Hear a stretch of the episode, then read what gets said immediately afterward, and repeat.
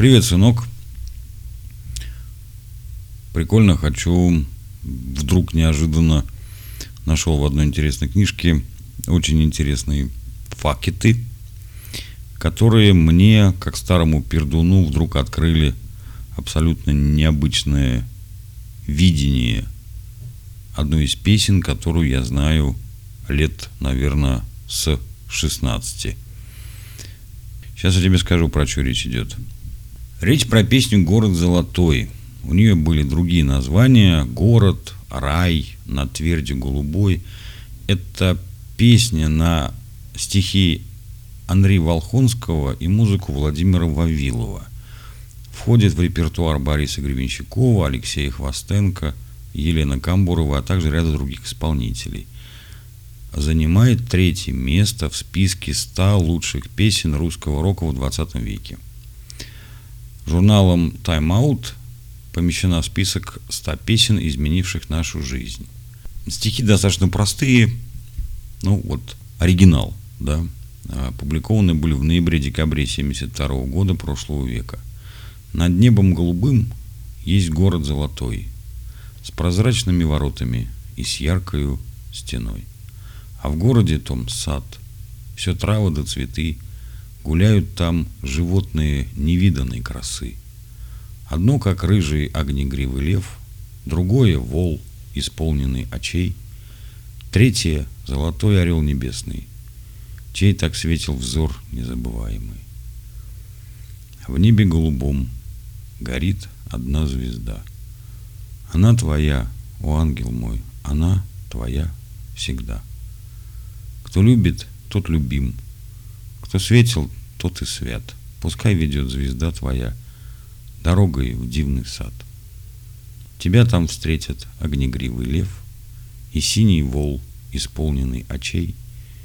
С ними золотой орел небесный, чей так светил взор незабываемый. Вот в стихотворении использованы библейские образы из ветхозаветной книги пророка Иезекииля. На эту книгу, как на источник, указывает и сам автор Андрей Волхонский. Э, так вот, э, случайно я прочитал вот, это, вот этот кусок из э, ветхозаветной книги пророка Иезекииля и хочу тебе его процитировать. В новозаветном откровении Иоанна Богослова тетраморфы из видений и Иезекииля переосмысляются так, что существа с четырьмя головами, это как раз и есть тетраморфы, превращаются в четырех отдельных животных. А вот теперь послушай. Посреди престола и вокруг престола четыре животных, исполненных очей спереди и сзади – и вот тут до меня начал доходить смысл слов этой песни «Исполненный очей». То есть у него есть очи, глаза, то есть спереди и сзади, и он ими видит, понимаешь? И первое животное было подобно льву, и второе животное подобно тельцу, ну то есть это вол. И третье животное имело лице как человек – и четвертое животное подобно орлу летящему. И каждое из четырех животных имело по шести крыл вокруг, а внутри они исполнены очей, то есть крылья еще исполненные очей. И ни днем, ни ночью не имеют покоя, взывая «Свят, свят, свят Господь, Бог Вседержитель, который был, есть и грядет». В христианской традиции эти четыре животных были истолкованы как символы четырех евангелистов – по самой распространенной версии, ангел обозначал Матфея, лев Марка, бык Луку, а орел Иоанна. При этом существовали изображения, на которых символы евангелистов, дабы зримо явить единство их свидетельства о Христе, представляли как единого тетраморфа. То есть тетраморф – это некое существо, у которого э, одновременно четыре головы, четыре лица – четыре лица. Человеческое, орлиное, львиное и воловье. Да, ну там тельцовое. Вот. Еще вот эти вот шесть крыльев. А еще там говорили, что они еще как бы на каких-то хитрых колесах ездят. с глазами. Почему странно у Анри Волхонского было только трое животных, понимаешь? Вот огнегривый лев, вол, исполненный очей, золотой орел небесный. Где четвертый это человек? Человекоподобный ангел, вот об этом-то речь. Вот. Ну, в любом случае, я, так сказать, вот эту историю для самого, для себя определил, увидел, услышал, да.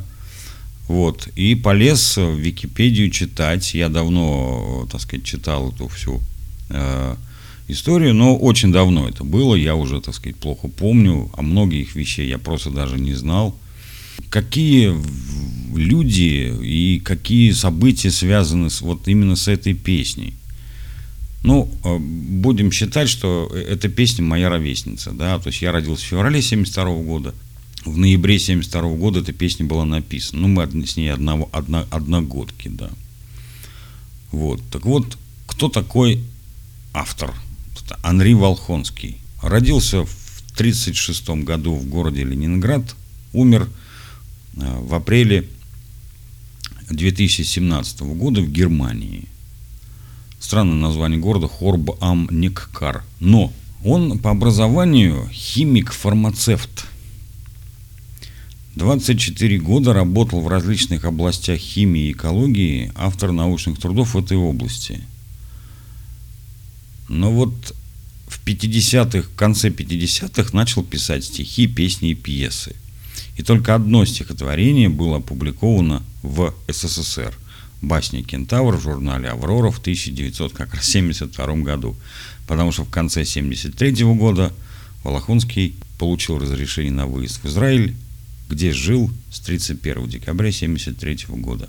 В 1985 году переселился в Мюнхен. В 1973 году уже человек а, достаточно зрелый, да, так будем считать,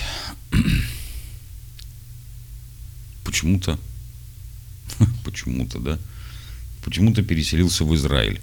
Невзирая на то, что он, а, ну, может быть, он и этнический еврей, не знаю, ну, судя по Андрей Гиршевич Волохонский. Я всегда считал, что его звали Волхонский. Волохонский.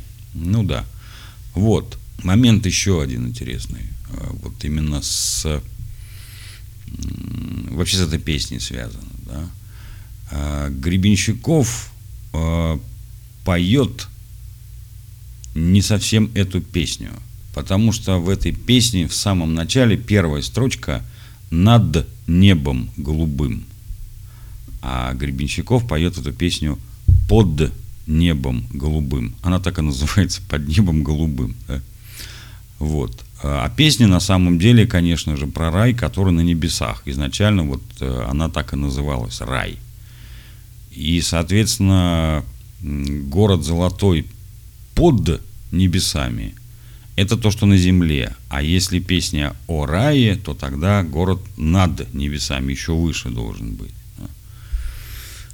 Ну вот э, Гребенщиков вот как бы говорит, что а я так услышал, так ее запомнил, так ее и пою.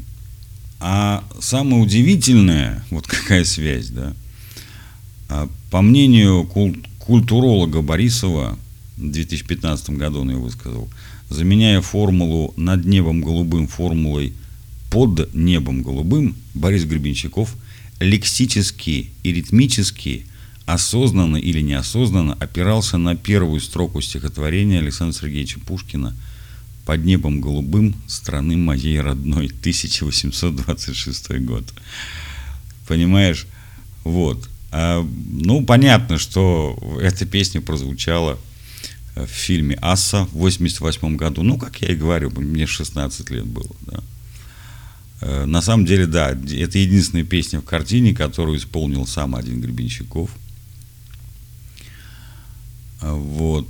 И, ну, очень, это очень сильно, это очень сильная песня, и вот не зря она вошла, значит, в троицу э, лучших, да, песен э, советского, там, русского рока – или как тут в самом начале, да, третье место в списке 100 лучших песен русского рока в 20 веке. Да. Ну, отметился, отметилась она, да, я согласен. Ну вот смотрю, том же тоже Википедии говорится о том, в каких фильмах эта песня была использована.